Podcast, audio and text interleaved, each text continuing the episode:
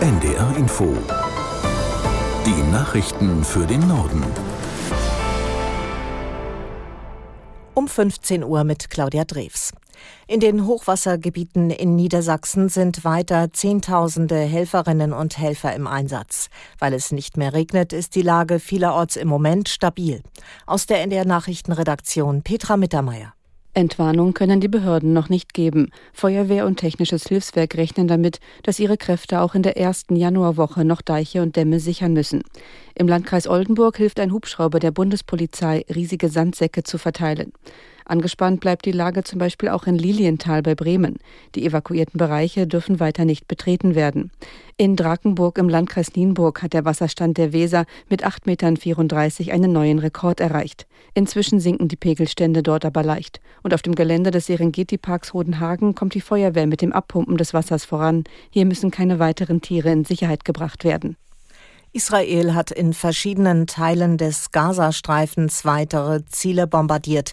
Die Armee sprach von heftigen Gefechten mit Terroristen. Aus Tel Aviv Jan-Christoph Kitzler. Vor allem im mittleren und südlichen Gazastreifen wurden die Kämpfe zuletzt ausgeweitet. Dorthin wurden in den letzten Tagen zusätzliche Bodentruppen entsandt. Das von der Hamas geführte Gesundheitsministerium gibt die Zahl der Toten inzwischen mit mehr als 21.000 an. Demnach gibt es über 55.000 Verletzte. Die Zahlen werden unter anderem von den Vereinten Nationen übernommen, die davon ausgehen, dass rund 70 Prozent der Toten Frauen und Minderjährige sind. Nach einem Bericht der Weltgesundheitsorganisation bereiten sich im Gazastreifen wegen der humanitären Lage dort Krankheiten aus. Demnach litten Hunderttausende mittlerweile an Atemwegsentzündungen, Durchfall, Läusen und Hautkrankheiten. 40 Prozent der Bevölkerung sind nach WHO-Angaben von einer Hungerkatastrophe bedroht. Die Deutsche Industrie- und Handelskammer sieht die Wirtschaftspolitik der Bundesregierung kritisch. Mehr als 2200 Unternehmen gaben in einer DIHK-Standortumfrage dem Kurs von Minister Habeck die Note 4,8, also mangelhaft. Bewertet wurden unter anderem die Rahmenbedingungen für die industrielle Produktion im Land. DIHK-Hauptgeschäftsführer Wansleben sagte der Welt am Sonntag, strukturelle Probleme belasteten den Standort. Dazu gehörten bürokratische Auflagen, hohe Energiekosten und langwierige Planungs- und Genehmigungsverfahren. Das Deutsche Studierendenwerk fordert, dass die BAföG-Sätze kontinuierlich steigen.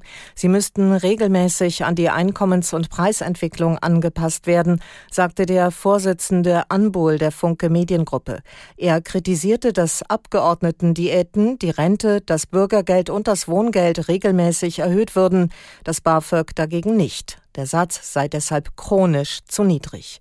Der BAföG-Grundbedarf stagniere weiterhin bei 452 Euro im Monat und liege damit um mehr als 100 Euro unter dem Bürgergeld, so Anbol.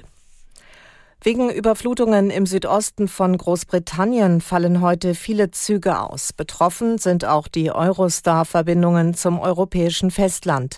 Aus der Nachrichtenredaktion Arne Wiechern.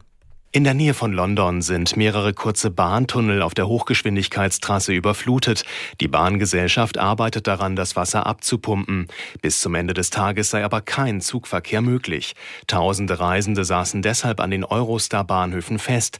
Schon kurz vor Weihnachten hatte es bei der Bahnverbindung zwischen London und dem europäischen Festland eine Unterbrechung gegeben. Grund dafür war ein unangekündigter Streik von französischen Mitarbeitern des Tunnelbetreibers Getlink.